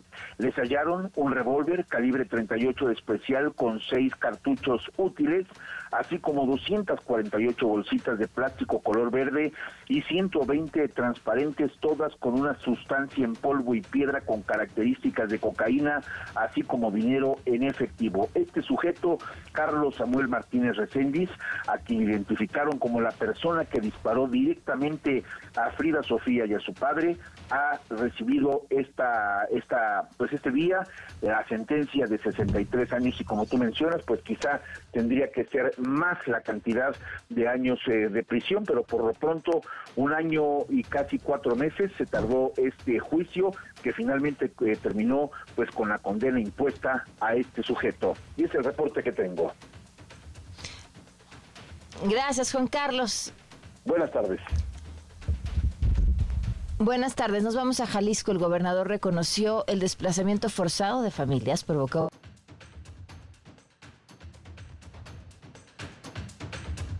Buenas tardes. Hasta hoy se habló de lo que ha estado ocurriendo desde el pasado jueves ahí en el municipio de Santa María del Oro, en sus límites con Michoacán. Las familias, se han eh, las familias desplazadas pertenecen a la ranchería de Zipoco, que pertenece a Jalisco y colinda con el municipio de Los Reyes, Michoacán. Estos días el personal del ejército ha estado desactivando las minas terrestres que hay en caminos y brechas han localizado carros incendiados, además de granadas y armas. Si poco, de acuerdo con el ejército, es el último bastión de cárteles unidos. Hoy el gobernador del estado confirmó que este tema se abordó en la Comisión Ejecutiva del Consejo Estatal de Seguridad Pública. También afirmó y confirmó el desplazamiento de las familias tras la violencia que se registra ahí en los límites con Michoacán y además adelantó que hay una fuerte presencia de los elementos de la Secretaría de la Defensa Nacional a raíz de esta disputa que hay entre el cártel Jalisco Nueva Generación y los carteles unidos. Aquí la voz del mandatario. Hoy se trató el tema del sur, en Santa María del Oro, los límites con Michoacán, en donde hay una disputa entre grupos criminales que ha generado un problema en eh, zonas muy de acceso muy complicado en los límites con Michoacán. Se está reforzando, hay una presencia muy fuerte del ejército mexicano. Familias eh, desplazadas que sí, que servir. Por supuesto que es un tema que se está atendiendo y que, insisto, es parte de una disputa entre dos grupos criminales y estamos metidos en eso. Ahí está, eh, Pamela, lo que hoy comentó el propio gobernador del estado, donde está confirmando sí la violencia que se ha recrudecido precisamente en los límites de Michoacán y Jalisco y el desplazamiento de las familias eh, pues forzado porque al final eh, los propios eh, criminales han ido orillando a la población a salir de su zona dejando todas sus pertenencias. El gobernador del estado, Pamela, fue lo único que nos compartió el día de hoy más la información que te comentaba en un inicio que nos eh, ha compartido el propio ejército mexicano que se encuentra trabajando precisamente en esa comunidad o en esa ranchería de Cipoco. Gracias, Elsa Marta. Buenas tardes. Hace unos minutos terminó la reunión en Palacio Nacional del presidente Andrés Manuel López Obrador con congresistas de Texas en un encuentro que también estuvo el embajador de Estados Unidos en nuestro país, quien Salazar Rocío. Te escuchamos. Gracias, Pamela. De hecho, hubo una importante presencia de integrantes del gabinete del presidente Andrés Manuel López Obrador, sobre todo política y seguridad.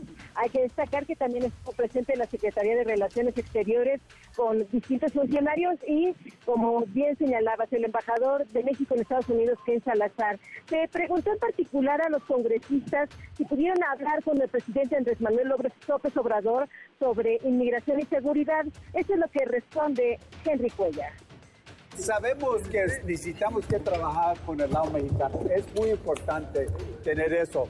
Somos socios y vamos a buscar ideas cómo podemos trabajar con México en muchas maneras. En el pasado, en los 90, eran mexicanos que iban a los Estados Unidos a trabajar. Ahora tenemos personas que vienen de más de 50 países del mundo y queremos tomar las medidas que podemos manejar la seguridad y la migración. Cuellar, el único que hablaba español en esta ronda de declaraciones, Pamela, rechazó hablar sobre esta pregunta en concreto, las medidas del el gobernador tejano Greg Abbott en materia antimigratoria. Lo cierto es que Michael McCall, también uno de los congresistas presentes en este encuentro, dio detalles de lo que se pudo platicar con el presidente López Obrador. We had a very good, productive discussion with the president about many issues, primarily trade. Uh, we're from Texas, largest trading partner, commerce, ease of travel at the border to go back and forth. And then we talked a lot about you know, ISMA down in southern Mexico, and then also economic opportunities for Mexico as well, and then finally security. Hablamos de muchas cosas, de la muy productiva relación que existe entre Estados Unidos y México en materia de comercio, yo diría de compartir una frontera común y tener muchas oportunidades hacia el futuro. Hablamos de seguridad, por supuesto, y sobre todo del istmo de Tehuantepec, que les interesa mucho también conocer el proyecto del corredor.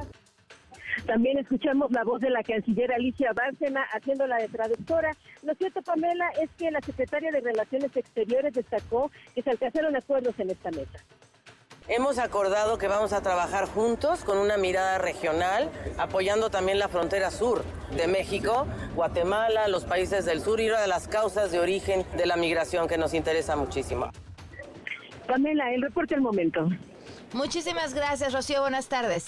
Buenas tardes. 522. Una vuelta al mundo del deporte. El marcador de Rosa Covarrubias en MBS Noticias. Directora de los deportes, ¿cómo estás?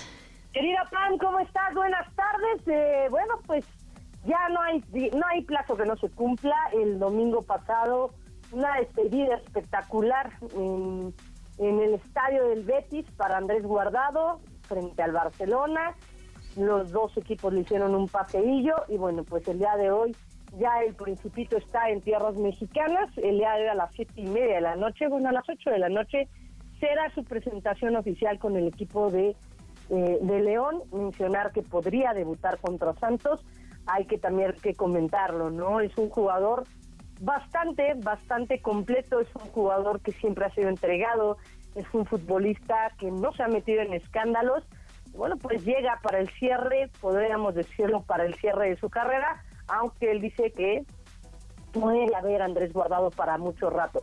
Esto fue parte de lo que dijo a su llegada hoy a la Ciudad de México, por supuesto, antes de su presentación oficial con el equipo de León.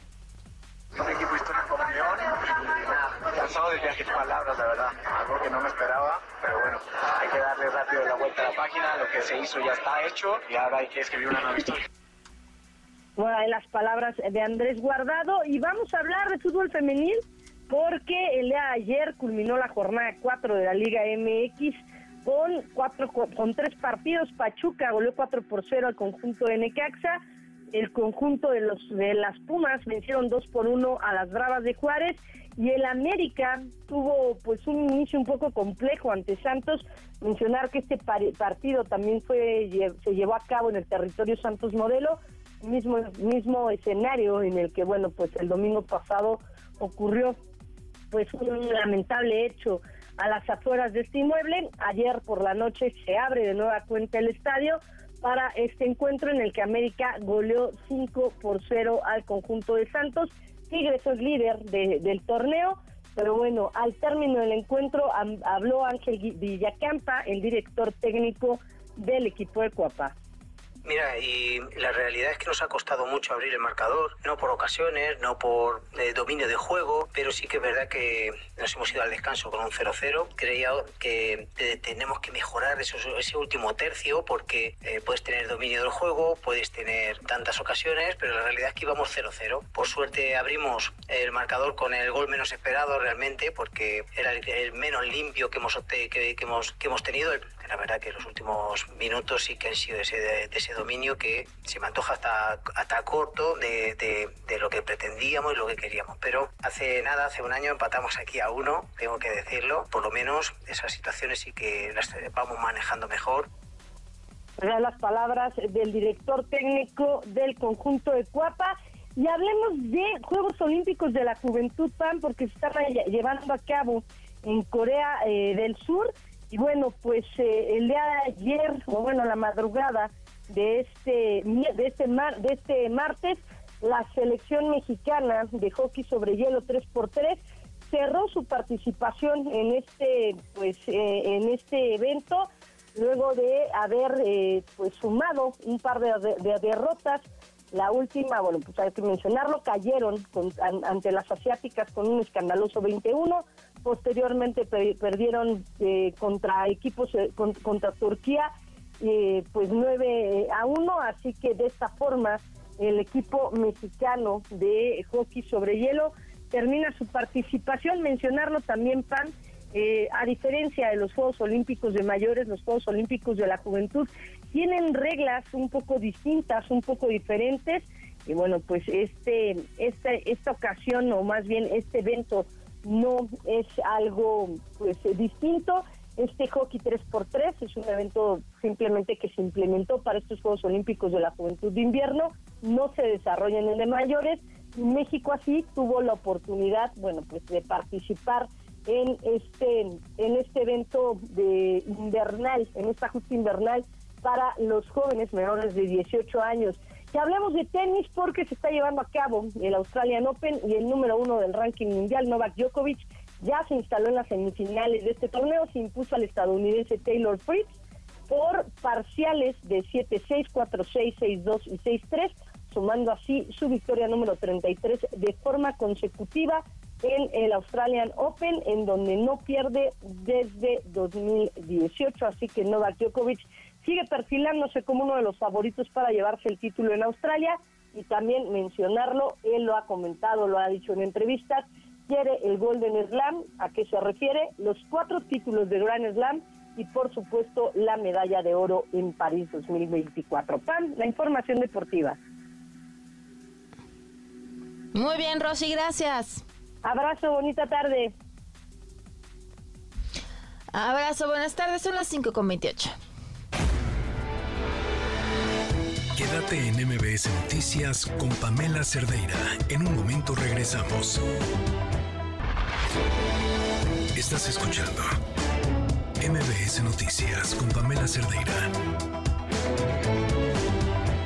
5 de la tarde con 31 minutos. Continuamos en MBS Noticias. Fíjense que cuando hablamos de discapacidad en nuestro país, uno de los grandes temas es todo lo que no sabemos.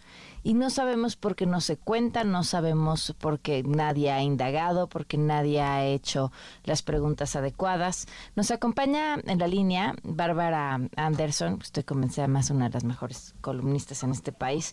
¿Cómo estás, Bárbara? Muy buenas tardes. Muchísimas gracias, Pamela. Muchas gracias por darle espacio a este tema. Está muy interesante porque hay un un nuevo dato, un estudio que nos da o que arroja luz sobre este tema presentado por el Instituto Electoral de la Ciudad de México. Sí, el INE de la Ciudad de México presentó un estudio inédito, es la primera vez que lo hacen, que fue preguntarle a todas las personas que estaban tramitando su credencial de elector, así como aquellos que le estaban renovando, si tenían alguna discapacidad o no. En total, porque el padrón ya se cerró, eh, hemos estado viendo las imágenes, ¿no? De, la gente llegando a última hora a hacer los cambios, pero en total hasta ahora hay registradas en el padrón de la Ciudad de México 71.329 personas con discapacidad. Esto es poco, mucho. La verdad es que es importante saber cuáles son los números grandes, eh, Pamela. En el censo del 2020, en la Ciudad de México, el INEGI registró 1.700.000 personas, números más, números menos, de personas con discapacidad. Me puse a hacer el cálculo de cuántas personas tienen entre 0 y 17 años para restarlas de ese número. Y me quedé con un total de 1.671.000 personas con discapacidad. Personas mayores de 18 años que tienen que votar, que tienen el derecho a elegir sus autoridades.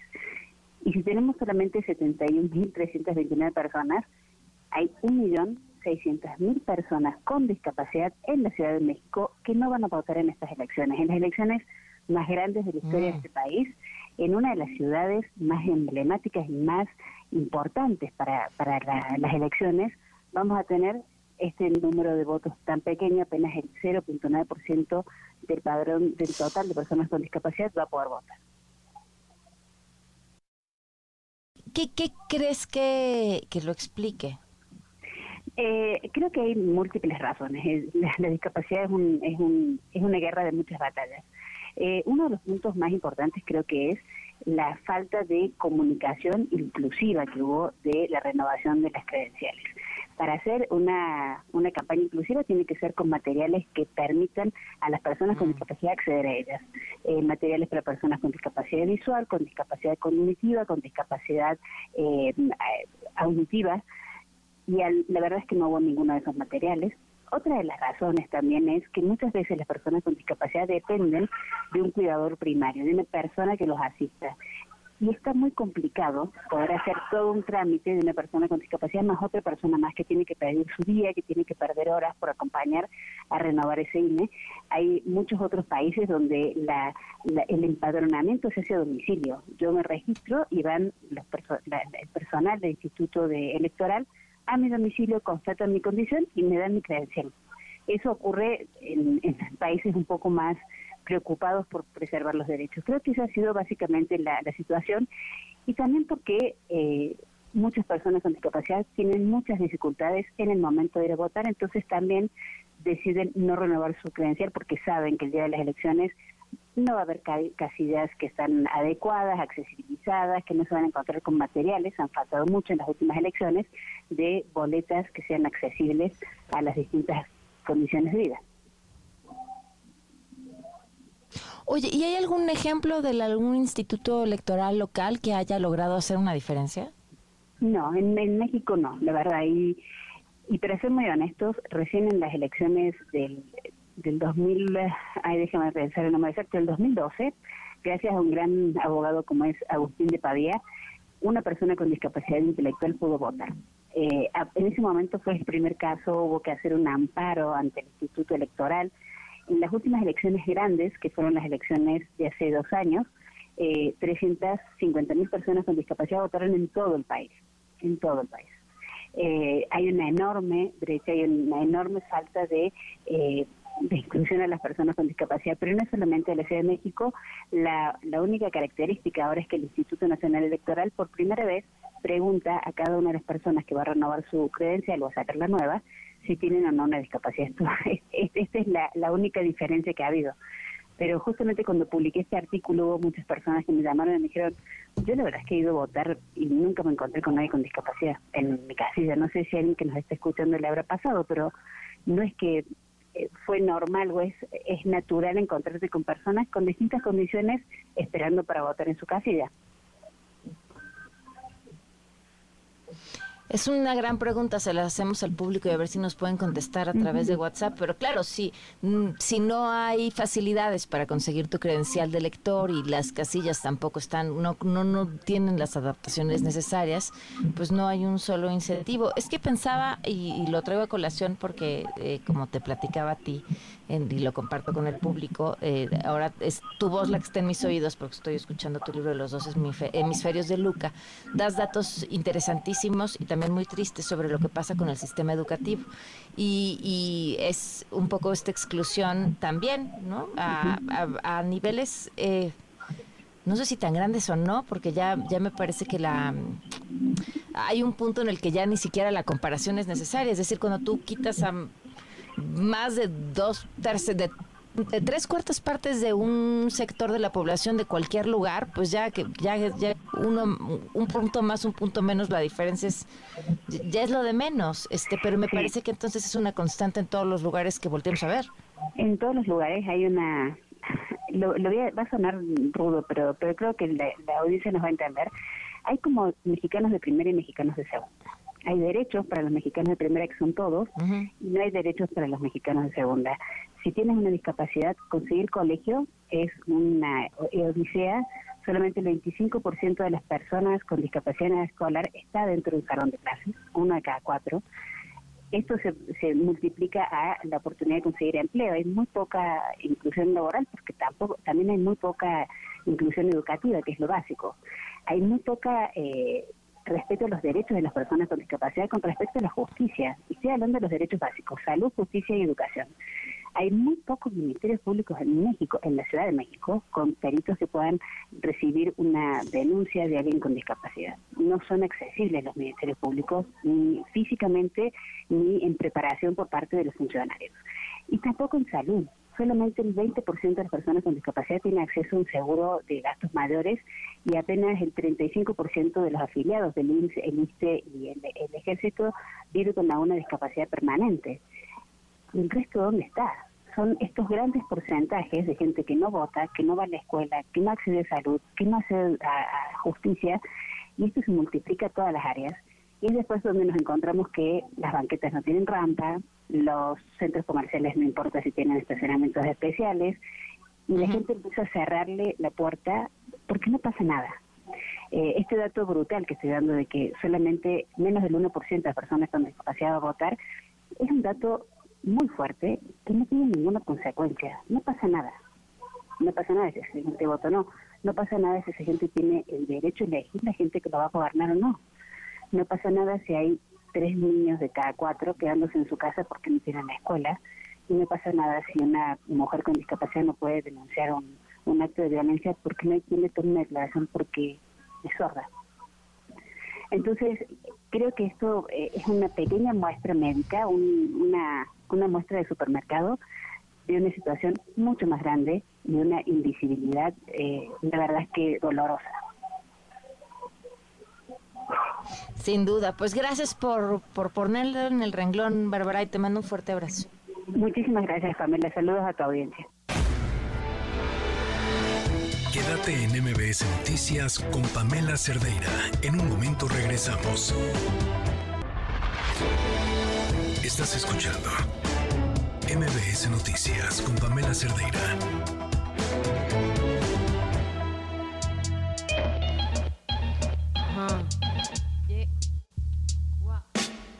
Quisiera tener cosas dulces que escribir, pero tengo que decidir y me decido por la. 5 con 43 y esta es la historia que nos tiene hoy Joali Resández.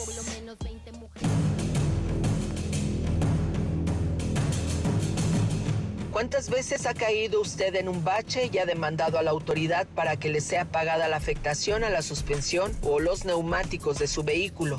En mi archivo cuento con al menos dos documentos probatorios que constatan que existen autoridades que utilizan los recursos públicos para hincharse sus bolsillos en lugar de utilizarlos para el bien común de las y los ciudadanos. Se trata del contrato de obra pública con terminación 009-00 suscrito por la Secretaría de Obras Públicas del Gobierno del Estado de Morelos y en el que por un monto de 3.778.513 pesos Entre el 22 de marzo y el 19 de junio del año pasado, debió ampliarse a cuatro carriles el tramo carretero que va de la entrada del Pancingo hacia el centro de salud de ese municipio. Pero la realidad es que con esa cantidad solo alcanzó para reasfaltar un tramo de no más de 500 metros más de 3 millones para reasfaltar más de 500 metros.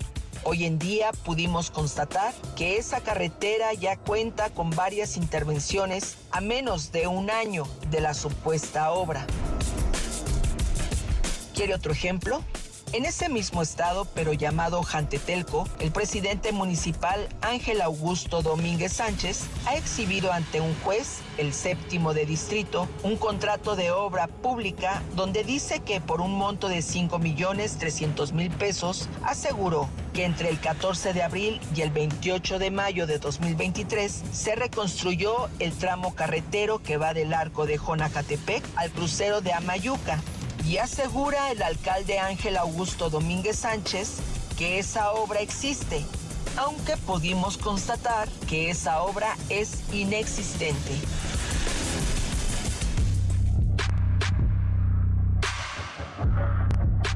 Eso en los municipios.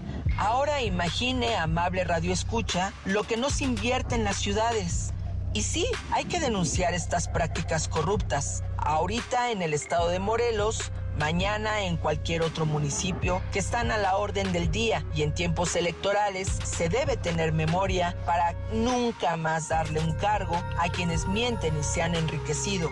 Y es que, amable contribuyente, a pesar de que a finales del 2020 el Congreso de la Unión elevó a categoría de derecho humano la movilidad de las personas en su artículo cuarto de la Constitución, realmente nuestras vialidades y las calles no reúnen las condiciones de seguridad, accesibilidad, eficiencia, sostenibilidad, calidad, inclusión e igualdad, pues los agrietamientos longitudinales, transversales, hundimientos, hendiduras, agujeros, falta de barreras metálicas, balizamiento y material deficiente en las vialidades de este país es a lo que se enfrenta frecuentemente el automovilista o el ciudadano de a pie. Recientemente conocimos de la muerte de dos jóvenes que cayeron a una coladera y hasta hoy nadie se ha hecho responsable. Y si hablamos de la región oriente de Morelos y de la carretera estatal que conecta Morelos con Puebla y que une a los municipios de Azochiapan, Tepalcingo, Jonacatepec y Jantetelco, esta ha sido abandonada por los últimos tres gobernadores, incluido el futbolista Cuauhtémoc Blanco, carretera que incluso el presidente López Obrador en 2019 criticó y reconoció que era un insulto transitar por este tramo. El mal estado de las carreteras en este país impacta a todos los días en los bolsillos de los habitantes y visitantes, no solo en gasolina, sino en el pago de refacciones para sus vehículos. Y así como denunciamos a los malos funcionarios, también debemos reconocer las acciones ciudadanas colectivas, como las que el Observatorio de Derechos Civiles y Políticos Asociación Civil, que de la mano de un grupo de ciudadanos han emprendido desde agosto pasado, interponiendo diversos juicios de amparo ante los tribunales federales para que el gobierno estatal y los municipios involucrados atiendan de manera urgente estas importantes conexiones que benefician a miles de habitantes, ya que las carreteras son un servicio público de movilidad cuya disponibilidad debe por el Estado las 24 horas del día, los 365 días del año. Estas acciones legales emprendidas en Morelos por el Observatorio de Derechos Civiles y Políticos Asociación Civil, en el que participan descendientes del general Emiliano Zapata, ciudadanos de Morelos y también ciudadanos de la Ciudad de México, son un ejemplo del civismo y de la participación ciudadana que debiera multiplicarse en todo el país a fin de que los derechos y libertades que tenemos por disposición constitucional dejen de ser derechos en papel y cobren verdadera vigencia que se traduzca en una mejora constante de calidad de vida para los mexicanos. Soy Joali Resendiz y si usted tiene una denuncia, escríbame a periodismo gmail.com o síganme en mis redes sociales, en Twitter, en TikTok o en Facebook. Me encuentra como arroba Joali Resendiz.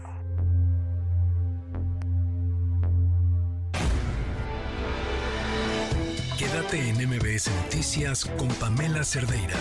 En un momento regresamos. Estás escuchando MBS Noticias con Pamela Cerdeira. 5 de la tarde con 50 minutos. Continuamos en MBS Noticias. Oigan, hay un tema que a mí me apasiona eh, con locura porque creo que habla muchísimo de quiénes somos. Y si nos siguen desde hace tiempo ya lo sabrán, porque cuando fue el tema de esta mujer trans en los baños de la Cineteca le dedicamos muchísimo tiempo al tema, porque creo que más allá del hecho eso, los baños tienen mucho que decir sobre quiénes somos. Como, como sociedad, ¿no? los baños no son igual en distintos lugares del mundo, desde, desde cómo es el espacio que se utiliza hasta si se comparte o no, si son baños mixtos, si hay baños familiares, si son más pequeños unos que otros, si son más grandes, si son muy elegantes, si están cuidados, si están hechos un asco, si te cobran por usarlos, si son gratuitos. O sea, hay mucho que decir sobre ellos incluido también las personas em, que, que se toman fotografías en los baños. Pero, pero hay alguien que ha decidido echarle una mirada, pues yo creo que con la misma obsesión que yo a, a los baños, pero desde un punto de vista de derechos humanos. Y, y me encanta eh, pues que compartamos esta obsesión. Eh, Carlos Lima, ¿cómo estás? Qué gusto saludarte. Pamela, ¿cómo estás? Buenas tardes. Un saludo a tu audiencia. A ver, tú acabas de publicar un libro que se llama Yo, tú, él, todos tenemos derecho al uso de baño y pones, eh, entre muchas otras cosas, eh, el dedo sobre eh, el problema del acceso a los baños en, en, México y en esta ciudad, en donde, hay, en donde hay que pagar por usarlos, cómo hay que pagar por usarlos, quién tiene los derechos de estos baños. Cuéntanos. Pues fíjate que, que al final del día yo lo que propongo, al, al, sentirme como ciudadano completamente infeliz e inseguro en los baños, decido investigar, infeliz e inseguro porque pues el servicio sanitario eh, en realidad nos empezaron cobrando hace 25, 28 años los servicios sanitarios en los espacios públicos, los espacios que son del gobierno, porque nos, nos argumentaron que iban a estar limpios, higiénicos, que nos iban a dar a papel, que iba a haber suministros de jabón, y eso hoy en la práctica no se resuelve. Incluso hay muchos lugares donde el agua es escasa. La central de abastos tiene un problema de abastecimiento de agua donde los baños todo el tiempo están prácticamente inservibles. Entonces, eh, al, al yo ver esta situación y dije, bueno, ¿por qué en Estados Unidos y en Canadá las cosas no son así? Los que hemos tenido la fortuna de viajar por muchas condiciones, yo de trabajo, eh, pues no es así, ¿no? Yo decía, pero ¿por qué en México sí te cobran? Cuando además yo traía esta historia de que a mí no me cobraban. Entonces ya me puse a investigar y dije, oye, voy a hacer un documental de cine de esta condición, porque, porque el baño no siempre fue así, el baño no es así como ahora lo tenemos.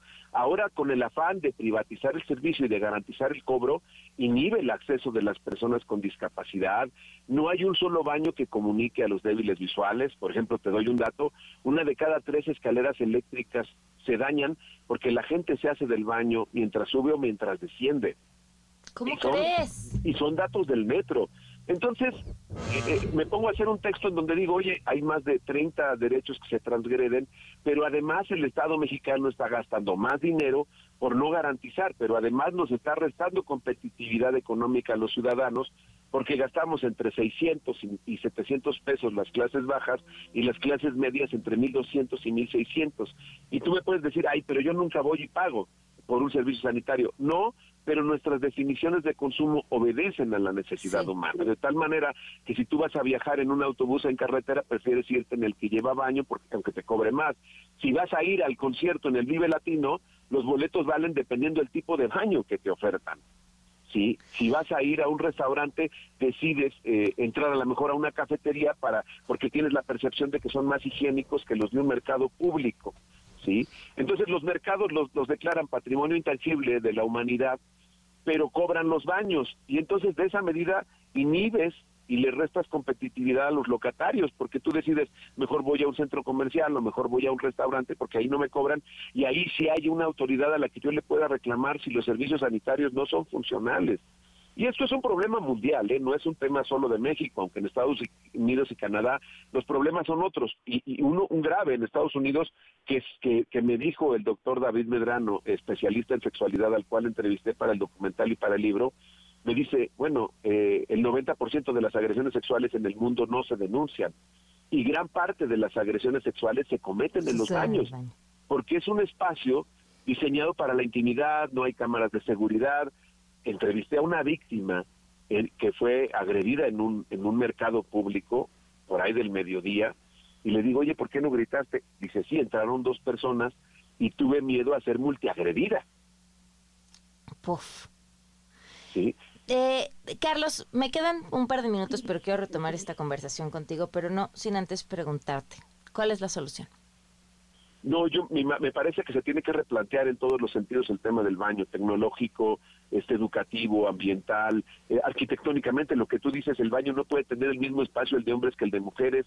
Las chicas que usan copa menstrual, les pregunto dónde enjuagan su copa menstrual, si, si el periodo les llega, si andan en la calle, me dicen, pues tenemos que llevar nuestra agua clorada en nuestra mochilita y enjuagarlas en la taza del baño. Entonces me parece que, el, que el baño se tiene que conversar en todas estas aristas eh, de, todas las disciplinas y ver cuál es la mejor opción hoy, porque hoy los baños como existen no son funcionales. Sí, sin duda, hay mucho que replantear. Oye, ¿tu libro dónde lo pueden adquirir? Está en todas las tiendas digitales y tengo el placer de contarte que, está en primer, entre los más vendidos en, Amazon. Y, te puedo dar un número en WhatsApp donde pueden eh, pedirlo, donde lo pueden pedir físicamente porque trae muchas ilustraciones que desafortunadamente eh, no las puedes tener eh, en, digital. Es el 5641 178411. Repito, 5641 178411 y ahí la gente me lo pide y se lo envío por un costo módico. Prácticamente nada más es el valor del envío. Ok, muchísimas gracias Carlos, te mando un abrazo. Gracias a ti. Buenas tardes, nos vamos, gracias por habernos acompañado. Se quedan con Ana Francisca Vega mañana en punto de las 4 de la tarde. Aquí estamos en MBS Noticias, a nombre de todo este equipo, gracias por haber estado aquí. Soy Pamela Cerdeira, muy buenas tardes. Ahora estás informado. Nos escuchamos el día de mañana con las noticias que tienes que saber. MBS Noticias con Pamela Cerdeira.